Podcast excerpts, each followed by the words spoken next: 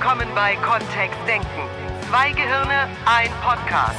Mit den Themen, die das Leben so schreibt. Und mit Miriam Devor und Florian Groß. Du bist ein Krapfen. Du bist ein Krapfen. Du bist ein Krapfen. Sag ich doch, du bist ein Krapfen. Nee, du sollst das nicht auch sagen, weil ich, wenn ich dir sage, dass du ein Krapfen bist, dann bist du ja der Krapfen. Was soll ich denn dann sagen? Na, na einfach nur ja. Was ist denn das Thema heute? Entspannung und Hypnose im Zusammenhang. Vielleicht wäre es keine gute Idee, das im Auto zu hören, jetzt diesen Podcast, diese Folge. Willst du so entspannen? Weiß ich nicht. Also wenn wir über Hypnose und Entspannung Ich und finde, wir NLP sollten einen sprechen. investigativen, sehr wachen Podcast über dieses Thema machen. Ja, Weil sehr, viele du darfst Menschen einfach haben wach Vor bleiben beim Zuhören. Vorbehalte beim Thema Hypnose. Und NLP. Und NLP sowieso. Das wird ein polarisierender Podcast Ja. für alle Fans da draußen. da, da, da. Ihr dürft jetzt eure NLP-Fan-T-Shirts anziehen, die Fähnchen auspacken. Wir haben dieses Thema ausgewählt, weil wir heute im NLP Master mitten, wir sind mitten im NLP Mitten, Master. mittendrin, ja. Und wir haben das Podcast-Equipment mitgenommen, weil es tendenziell eine Zeit ist, bei der wir auch sehr kreativ sind und sehr viel schaffen. Wir sind in, im Hochsauerland, wenn wir unsere langen NLP-Seminare geben im, im Augenblick. Und wenn wir hier aus unserem Fenster schauen im Hotel, dann sehen wir das Möhnetal in seiner ganzen wunderschönen Pracht hier im, im Mitsommer liegen. Das ist so herrlich. Und wenn ich dann über Entspannung nachdenke, dann brauche ich gar nicht weiterdenken, dann ist Hm. die schon da. Oh, das ist schön, abends auch manchmal einfach auf der Veranda zu sitzen. Ich habe meinen Laptop tatsächlich auch schon ein, zwei Mal mit rausgenommen und dann einfach ein bisschen draußen in der Natur gearbeitet und ihn dann auch mal zugeklappt und einfach nur Sterne geguckt. Hier sind auch ganz viele Sternschnuppen. Weißt du, dass wieder Plejadenzeit ist jetzt? Ja, kommt jetzt Ende Juli. Die Erde gönnt sich eine Sternschnuppendusche. Ja. Ich habe immer gedacht, die Sternschnuppen ziehen an uns vorbei im, im August, Ende Juli, Anfang August. Und die Wahrheit ist, dass die Erde sich durch diesen Stern oder diesen Meteoritenschauer durchdreht. Einmal im Oh, Jahr. wie witzig. Ja, und sich duscht. Einmal duschen. Ja, in Sternschnuppen. War gut. Wie, wieso ist denn jetzt äh, Hypnose überhaupt ein Thema in NLP? In NLP. Ja, im neurolinguistischen Programmieren. Das ist exakt historisch begründet, aus dem Ursprung von NLP, das ja keine Neuerfindung von Kommunikation oder Sprache oder gar Sprachmustern wäre. Viele Leute glauben, sie lernen etwas völlig Neues, wenn sie NLP lernen. Dabei ist die Technologie 40 Jahre alt. Und sie beruht 50 aus, aus einer Sammlung von Sprachmustern, Kommunikationstechniken, die es vorher schon gab und die zwei sehr gewiefte Gehirne zusammengetragen und in ein Konzept gebunden haben. Und eines der wunderschönsten, sanftesten, liebevollsten Sprachmuster, die wir im NLP anwenden, egal ob das jetzt dazu dient, dass du und andere sich noch tiefer entspannen können und in gelassenere Zustände kommen oder dafür dient, einfach eine sehr liebevolle Sprachweise anzuwenden, sind die sogenannten milden Sprachmuster. Und da an der Stelle darfst du jetzt zu Hause tatsächlich kurz zucken und dich fragen, Milton, was ist das denn? Ist das eine Abkürzung, sag mal? M-I-L-T-O-N? Ja, dann wäre das ja ein, was Die das? multiplen interrogativen linguistischen Techniken für omnineurale Entspannung. Wie du so eine, wie, wie heißt das dann? Entakronymisierung machen. Ja, ist es nicht. Das ist ein Nachname von einem Mann. Das ist ein Vorname. ja, ein Vorname. Der Wir Vorname, hatten klar, der heute heißt den Ericsson ganzen. Tag Tieftrance. Ja, stimmt. Wach, wach, wach, wach. Genau. Milton H. Erickson. Der große Hypnotherapeut des 20. Jahrhunderts, wahrscheinlich der größte, den es bisher gab, der die Hypnose und eben auch den indirekten Hypnosestil, also sehr konversationelles Arbeiten, so nebenbei sehr vorangetrieben hat. Jetzt dürfen wir da ein bisschen genauer werden, weil das war eben ein Satz, da, also heute sowieso und gelegentlich schon, hätte der mich sehr entspannt. Ja. Was? Sag's noch mal in Deutsch, bitte. Naja, Milton H. Erickson ist im frühen 20. Jahrhundert geboren. Und äh, von seiner Lebensgeschichte her hat er eine sehr spannende Laufbahn als Arzt durchlebt und ähm, hat eben viel über Hypnose geforscht. Weil, als er Kind war, hat er Kinderlähmung bekommen. Und die Ärzte haben ihn tatsächlich damals, es war auf einem kleinen Dorf und seine Eltern waren eben Farmer, Bauern in Amerika. Und äh, die Ärzte, die da zu ihnen kamen, haben ihn schon abgeschrieben und haben seinen Eltern gesagt, abends, und Milton hat es eben im Nachbarzimmer gehört, dass äh, er den Tag nicht überleben wird oder den Abend nicht überleben wird. Er wird den neuen Sonnenaufgang nicht mehr sehen. Und das hat ihn so gefuchst, weil er so gemerkt hat, dass eine Traurigkeit über seine Mutter und seinen Vater kam, dass er alles dran gesteckt hat, um am nächsten Morgen auf jeden Fall den Sonnenaufgang zu sehen. Er hat dann sein Bett noch verrücken lassen, so dass er durch sein Fenster hindurch auch tatsächlich sehen kann, wenn die Sonne aufgeht. Und ähm, ist dann die ganze Nacht wach geblieben und mit purem Lebenswillen hat er es geschafft, den nächsten Morgen zu sehen. Und den nächsten. Und den nächsten und den nächsten, ja, genau. Denn er ist ja auch in ein relativ hohes Alter gekommen dafür, dass er so schwer krank war. Ja. Am Ende des Tages. Nach dieser Krankheit, also er hat erstmal überlebt, nur er war tatsächlich lange Zeit gelähmt auch und hat alles wieder neu gelernt. Und wenn du dir nur mal vorstellst, wie es vorstellst, wie es war, als du laufen gelernt hast oder als du schreiben gelernt hast oder sprechen gelernt hast. Das waren ja alles Tätigkeiten, die er wieder neu gelernt hat, wo er eben auch ganz bei Null wieder angefangen hat. Er konnte das schon mal und dann nach der Krankheit ging es wieder von vorne los, wieder die Kontrolle zu gewinnen über die Finger, über die über die einzelnen Körperteile, über die Arme, über die Beine, über die Füße, wie die zusammen sich bewegen, dass er tatsächlich wieder laufen und auch rennen konnte. In dem Zusammenhang liegt es ja beinahe schon nahe, dass da auch eine mentale Kraft dahinter steckt. Ja. Also ein Wille, wieder gesund zu werden. Eine Vorstellung von, wie wäre es, wenn ich wieder laufen könnte? Wie wäre es, wenn du wieder alles tun würdest, was du, was du wolltest? Und ich glaube, dass das mit auch ein großer Beweggrund war für ihn, sehr viel zu forschen über wie viel Kraft steckt in dieser in dieser geistigen Haltung zu etwas. Und was können wir überhaupt mit dem Geist bewegen? Also inwieweit können wir über unseren Geist, unseren Körper beeinflussen? Die Geschichte, die hauptsächlich im Raum steht dann, ist, dass er eines Tages in einem Schaukelstuhl auf der Veranda sitzen gelassen wurde von seiner Familie, weil klar, als Bauern in, in einem Amerika ähm, Mitte des 20. Jahrhunderts, Anfang Mitte des 20. Jahrhunderts, die ganze Familie hat gearbeitet. Also die hatten keine Zeit, jemanden abzustellen, der dann sich Vollzeit um ihn gekümmert hat, sondern er war eben, Milton war gelähmt und saß auf der Veranda. Nur an dem einen Tag hatten sie ihn leider nicht so hingesetzt, wie er gerne sitzen wollte, nämlich, dass er sehen kann, wenn jemand kommt, wenn zur Mittagszeit jemand nach Hause kommt, um Mit freiem Blick auf den Weg zum Haus. Genau. Um Sondern- ihn eben auch wieder ein bisschen äh, was anderes zu bieten als nur diese Veränderung im Licht und diese, wie verändert sich was in den Jahreszeiten, dass er da einfach aussehen kann. Das ist ja durchaus ein, ein, Verständ, ein verstehbarer Wunsch, dass er sagt, ja, selbst in so einem Zustand, du möchtest ja neue Dinge erleben und was Neues im Leben auch haben, mal eine Veränderung haben. Und ähm, was ihm dann eben passiert ist, ist, dass er mit diesem starken Wunsch eingeschlafen ist und als er wieder aufgewacht ist, saß er plötzlich so da, dass er tatsächlich auf den Weg schauen konnte. Also der Stuhl hatte sich bewegt oder er war imstande gewesen. Das wissen wir alles nicht. In den Den Geschichten war, ist das tatsächlich so ein bisschen die Frage, ne? Am ersten Tag, würdest du dem glauben, also würdest du dem trauen oder ist vielleicht einfach, während er geschlafen hat, jemand gekommen und hat ihn zurechtgerückt und ist dann wieder gegangen? Und das waren eben auch die Fragen, die bei ihm im Raum standen. Hat er das selber gemacht, weil er war ja gelähmt? Und ähm, dann hat er angefangen damit zu experimentieren und hat eben gemerkt, dass mit Bewegungen, die er selber gar nicht wahrnehmen konnte zu dem Zeitpunkt, dass er eben doch Einfluss darauf haben konnte über den Schaukelstuhl.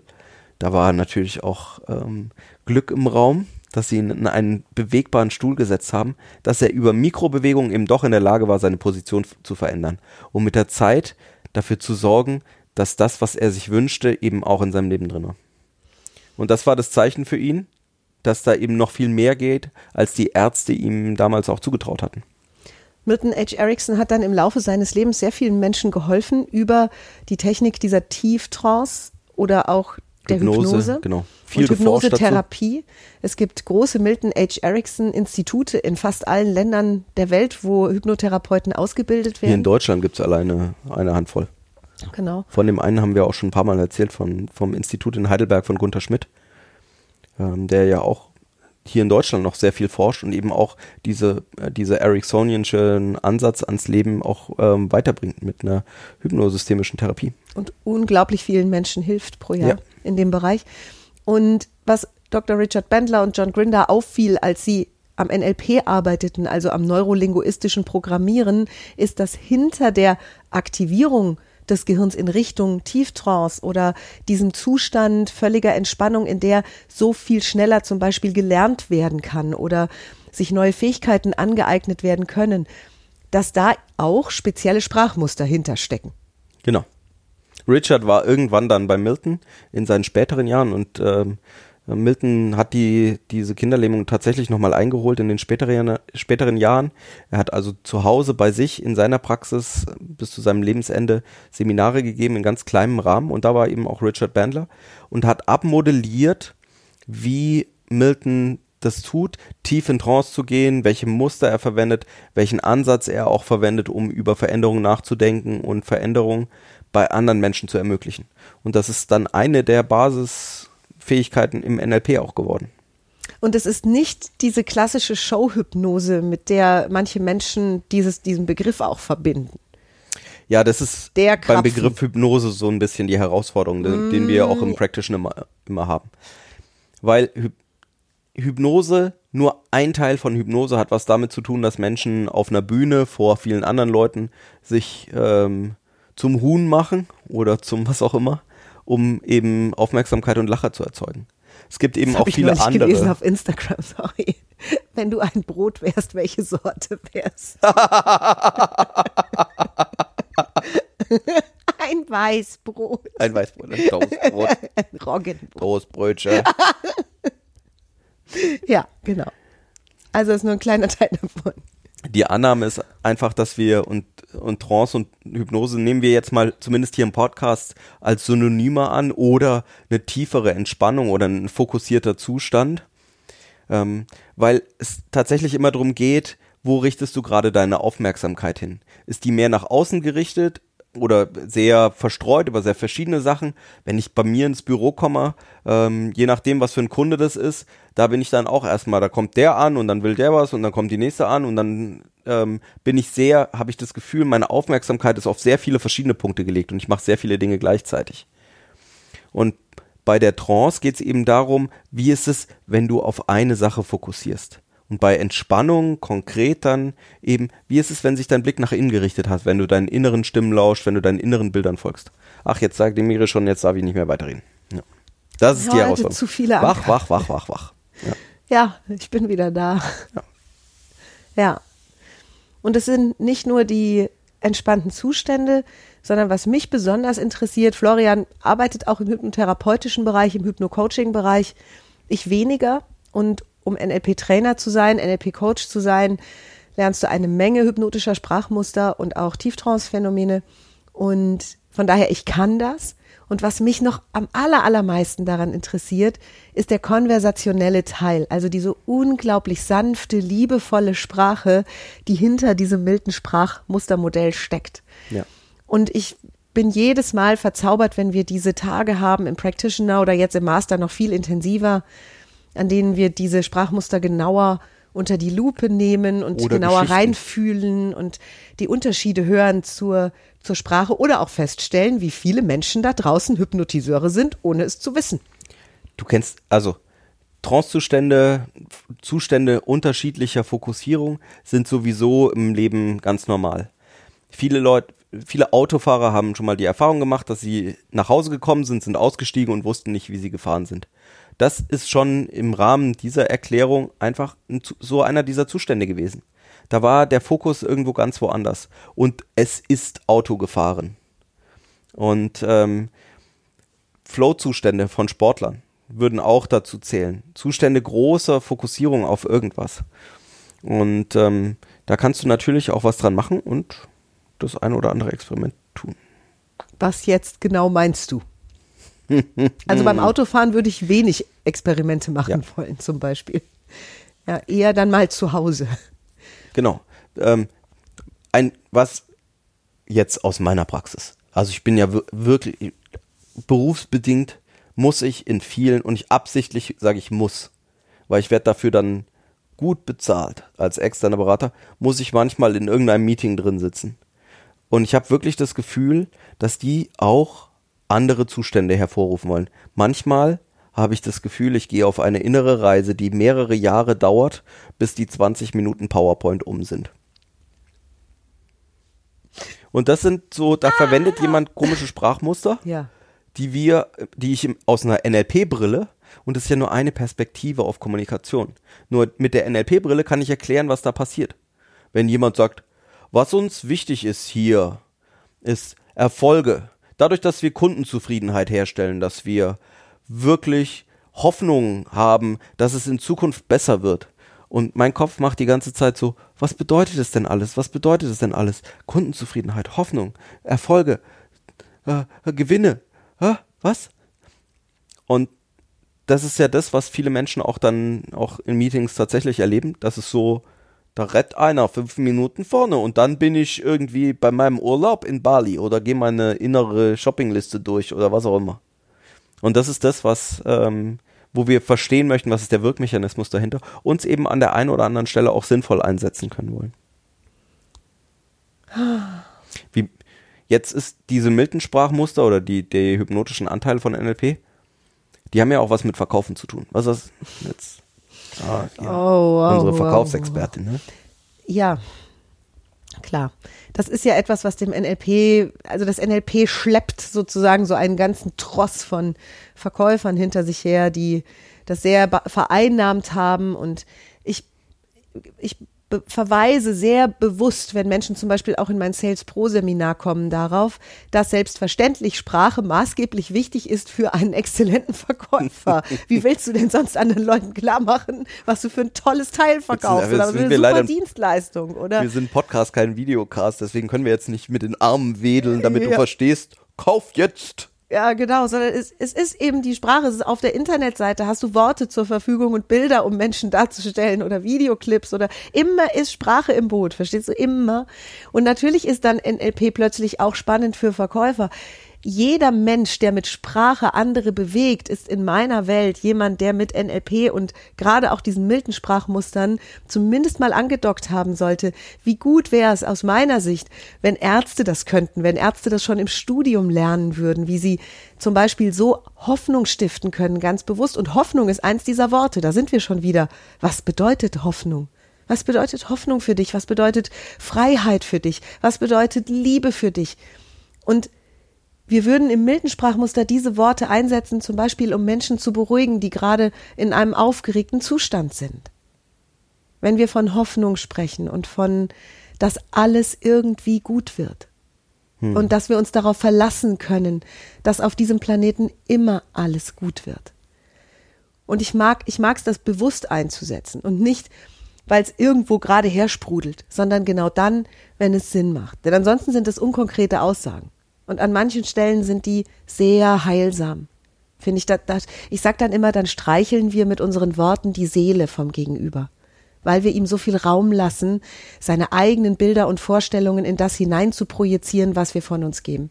Das ist ein Teil dieser milden Sprachmuster und ich empfinde den als reinste Poesie. Ich könnte einen ganzen Tagespodcast damit machen. Vier Stunden Tieftrance mit euch zu Mit Hause Pösi. mit Pösi, wo wir nur solche Dinge sagen und wo wir zum Beispiel Blumen unterstellen, dass sie sich anfühlen wie zarte Glockenklänge im Frühling. Das ist, das ist Milton. Das ist nichts anderes als Milton. Und du könntest sagen, ja, die Dichter in der Romantik haben das ja auch schon gemacht. Exakt. Das ist keine Neuerfindung, sondern, sondern eine Sammlung von wunderbaren rhetorischen und kommunikativen Techniken, die du einsetzt, wenn es Sinn macht. Und das ist das, was wir im NLP mit dir lernen. Und die milden Sprachmuster führen eben deutlich dazu, dass Sprache sehr sanft und sehr liebevoll werden kann. Die einzelnen Sprachmuster und dann eben Geschichten, Metaphern auch und der Einsatz von Geschichten zu bestimmten Zwecken oder wie du so Geschichten erzählen kannst, dass es tatsächlich tief spannend wird. Trance. Wenn dir gegenüber, wir, wir waren mal mit einer Frauengruppe, Frauengruppe, als ich schwanger war mit dem ersten, ersten Kind, hatten wir uns mit lauter schwangeren Frauen getroffen auf der hessischen Märchenstraße. Die, die heißt so, das Mhm. ist der Weg, der also den die Gebrüder Grimm sozusagen gegangen wären mit ihren Märchen, die sie aufgeschrieben haben. Und die stammen ja aus verschiedenen Orten in Deutschland. Und in Hessen gibt's besonders viele, waren ja auch zwei Hessen, die Gebrüder Grimm. So, und auf dieser Märchenstraße Hessen? in den, aha, Hanau. Und in den in verschiedenen Orten in Hessen sitzen eben, zum Beispiel dort, wo die Frau Holle war oder dort, wo das Rotkäppchen beheimatet sein soll, der Legende nach. Dort gibt es auch immer viele Märchenerzähler. Und die kannst du buchen. Du kannst dich abends eine Stunde zu denen setzen und die erzählen dir ein Grimms Märchen.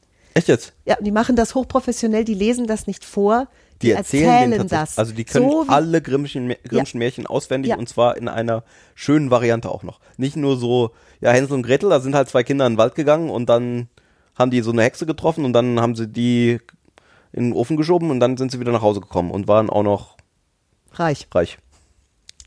Eben. Also die können die auch richtig erzählen. Die erzählen die in zauberhaft. Oh, wie schön. Und die suchen sich das Märchen aus, das zur Gruppe passt. Und die haben ein Arsenal von über 200 Märchen im Kopf, aus dem sie schöpfen. Und als diese Frau, die wir damals dann als Märchenerzählerin bei uns hatten, angefangen hat, die Geschichte vom Eselsprinzen zu erzählen, da war binnen 30 Sekunden eine Stille in diesem Raum, die fast verzaubert war.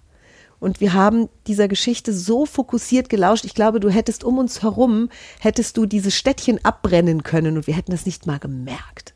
So, so hat die uns in ihren Bann geholt, mit, mit ihrer Art auch diese Geschichte zu erzählen. Das ist Hypnose. Sagen wir, wie es ist. Ja, konversationell oder ja, eben konversationelle Hypnose. Und dann eher in der Tradition von Milton H. Erickson, als es gibt ja auch noch andere Hypnoseformen, also sehr viel direktivere, wo es eben nicht so sehr ähm, mit weicher Sprache und, und äh, Geschichten geht, sondern wo es sehr schnell in tiefe Trance-Phänomene reingeht. Zum Beispiel die Ellman-Induktion wäre so eine, die Zahnärzte einsetzen können, um ihre Klienten tief zu entspannen. Was ja dann mit einem anderen Zweck einfach ist was vielleicht eher in einen, in einen medizinischen Kontext reinpasst, als tatsächlich ähm, diese sehr lockeren Sprachmuster von Milton, die einfach ganz normal im täglichen hier und da in der Kommunikation mit der Bäckerei, Fachverkäuferin oder wem auch immer einfach kommen können. Oh, Ja, was, kann, was können wir denn jetzt zu Hause mal üben? damit, wir könnten eine von den Hypnosen, die ich mal aufgesprochen habe, oder von den Trancen, könnten wir einfach mal wieder im Internet verfügbar machen. Wenn du das jetzt im Podcast versprichst, warten unsere Hörer drauf. Das stimmt. Dass da ein Link ist, auf den sie klicken Das stimmt. können. Ich veröffentliche den gerne, wenn ich den habe. Ja. Dann tun wir das wohl. Wo machen wir das wahrscheinlich? Weil du bist der technische Beauftragte. Ja. Dann gibt es wohl eine Seite kontext-denken.de slash trance. T-R-A-N-C-E. Alles klein geschrieben. Und da verlinken wir die im Zweifelsfrag einfach bei info at kontext-denken.de bei Miri oder mir nach. Dann schicken wir dir den Link auch gerne zu. Oder wir schreiben ihn in die Shownotes von diesem Podcast auch rein. Da kannst du es auch, da kannst du auch einfach draufklicken. Und ähm, der Trick dabei ist nämlich tatsächlich, wie kannst du in andere Zustände reinkommen, entspanntere Zustände oder fokussiertere. Wir können es zum Beispiel auch nutzen für Sportler, um zu coachen, dass in bestimmten Situationen ähm, für Basketballspieler zum Beispiel der Korb größer wird, dass der Korb näher herankommt an sie, gefühlt. Also solche komischen Phänomene entstehen, sowas, wo, wo wir eine verzerrte Wahrnehmung haben, was ja ganz hilfreich sein kann, wenn wir in Spitzensport reingehen. Und genau das Gleiche ergibt sich eben auch im Beruf an vielen Stellen, dass die eine oder andere Hilfe da gut ist. Manche Menschen wünsch, wünschen sich, oder viele sogar, die mich anrufen für Coachings, wünschen sich ja auch einfach nur, in Anführungszeichen, mehr Gelassenheit in Situationen, in denen sie sich früher vielleicht zu schnell aufgeregt hätten und dann die Kontrolle auch verloren haben. Es ist dann eskaliert und es gab ganz oft Streit im Büro oder mit dem Partner und da mehr Gelassenheit und Fokus zu haben auf das Wesentliche und eher sich dann auf eine Lösung zu besinnen. Auch dazu ist das dienlich. Ich hätte niemals gedacht, dass ich so davon schwärme und dass ich das in so einem Podcast so sehr verkaufen würde, weil ich war jahrzehntelang ein extremer Gegner davon. Weil für mich das Thema tatsächlich sowas zu tun hatte mit Kontrollverlust. Und was ich gelehrt, gelernt habe in den Jahren des NLP jetzt ist, es ist ein Kontrollgewinn. Es ist ein Tanzen auch, ne? Ja. Also es sind halt gerade bei Milton dann sehr viele Einladungen im Raum, um in entspanntere Zustände reinzukommen, zum Beispiel. Und ähm, dann darf jemand trotzdem sich noch in einer gewissen Art darauf einlassen. Und umso mehr einlassen, umso spannender wird sozusagen. Also umso mehr spannende Phänomene können wir auch gemeinsam erkunden. Und ähm, äh, wenn jemand nicht möchte, dann ist auch, dann wird es sozusagen immer anstrengender auch aus der anleitenden Sicht oder in der konversationellen Sicht. Dann ergibt es vielleicht auch irgendwann einfach keinen Für Sinn. mich mehr. übrigens auch noch ein ganz spannender Punkt und hier üben NLPler relativ lange auch, bis sie das ganz fließend sozusagen in ihre normale Sprache bewusst integrieren. Dieses Milton-Sprachmuster verwenden ohne die Krapfennummer. Also Ja, einfach Die Gespräch. kommt übrigens von Alf, ne? Die kommt von Alf, genau. Das ist so cool. Wo er so die Lucky, Katze. die Katze heißt Lucky. Heute Mittag habe ich drüber nachgedacht, weil wir hatten es auch kurz im Seminar vom Krapfen. Und ich dachte, ja, Alf, klar. Und wie hieß die Katze? Lucky. Genau. Und Alf war in dieser ganzen Serie, für alle, die es jetzt nicht gesehen haben, ständig drauf und dran, diese Katze irgendwie zu fangen und zu essen, was die Familie verhindert hat, in der er lebte. Ja, Alf ein Außerirdischer. Sehr cool. Dann hat das auch mal damit probiert. In Ja. den letzten Jahren hat das übrigens zugenommen, bei gerade in der Society of NLP, in der International Society, in der Miriam und ich ja auch Trainer sind, sind ist eben Trance und Arbeit in Trance, also NLP-Formate in Trance zu verwenden, sehr normal geworden und ähm, ist ein großer Bestandteil unserer Arbeit auch. Ja, und mit zunehmender Freude wirklich. Also Ja. ich achte bewusst darauf, diese aus meiner Sicht eben sehr liebevollen und sanften Sprachmuster, die oft ins Positive einfach auch hineinleiten, so vom Inhalt her, ganz bewusst einzusetzen. Damit mache ich mir selbst wunderschöne Gefühle und bessere Gefühle und ich mache mir Mut und ich halte mich entspannter in Situationen, in denen ich früher beflissen die Wand hochgegangen wäre. Komm, wir suchen jetzt auch mal den YouTube-Clip raus. Das ist so lustig, wenn Alf vor der Katze sitzt mit Willst einer Uhr gleich mit, willst du gleich mit verlinken? Ah, mach ich. Das kann ich auch bei der Werbung für den Podcast noch mit verlinken. Ich, ich äh, äh, bewerbe unseren Podcast ja ohne Geld einfach auf meinen Social Media Plattformen, auf Instagram und auf Facebook. Da habe ich eine Seite, Miriam Und im D. Newsletter. Und im Newsletter, genau, empfehlen wir die Folgen. Und da kann ich den Link auf YouTube mit Alf Tipptopp. dazugeben. Ja. So, das mal als Überblick über NLP und Hypnose. Ja. Was mir eben noch eingefallen ist, ist, dass diese Märchenerzählerin, die wir da konsultiert hatten, am Ende, also wir waren, es gab keinen Applaus. Sie war fertig und es blieb still. Und das hat mich sehr gewundert. Weil ich das gewohnt bin, dass wenn jemand was vorträgt, dass danach auch geklatscht wird. Und ich war fast so ein bisschen peinlich berührt von meiner Gruppe. Und dann sagte sie, dass es total okay ist, wenn sie keinen Applaus bekommt, weil sie sieht unser Lächeln. Oh, wie schön. Ja. Euer Lächeln ist gut. Ja. Ja. Ja, voll schön. Ja. Gibt es ein Buch, das du vielleicht empfehlen könntest, wer sich da mal so ein bisschen aufschlauen wollen würde Ähm, in deutscher Sprache? Ich weiß, du liest fast nur englische Originale und ich weiß nicht, ob es Eins, das immer wieder empfohlen wird, ist meine Stimme begleitet dich überall hin. Heißt, glaube ich, Ja, auf Deutsch. von My Richard voice will go, go with you. Naja. Mhm. Ich glaube, Jeffrey Syke über Milton H. Erickson. Ah, okay. Ja. Ja, also meine Stimme. Dann verlinke Oder ich das auch. ähm, die ähm, Transformation von Richard. Ah, genau. Definitiv. Da sind dann aus NLP-Perspektive Sachen drin. Gut, die beiden Bücher, die schreibe ich noch mit dazu. Ja. Herrlich. So, weiter geht unsere Exploration von NLP. Hier im Podcast und hier am Zauberberg. Für die NLP Master, für die zukünftigen. Genau. Ihr Lieben, wir hören uns dann nach der Masterprüfung wieder. Bis dahin wünschen wir euch eine tolle, entspannte, gelassene Woche. Genau. Denkt ans äh, Sales Pro Seminar. Es gibt noch Plätze vom 12. bis 16.8. Wende dich an info at kontext-denken.de. Da kommst du bei mir an und dann können wir reden, wie gut das zu dir passt. Okay, Sehr gut, sehr gut. Bis nächste Woche. bis dann. Tschüss. Tschüss. Mehr von uns gibt es unter www.kontext-denken.de. Unsere Seminare, unsere Workshops und unsere MP3-Downloads findest du auf unserer Seite. Wir freuen uns auf dein Feedback und sagen Tschüss bis nächste Woche.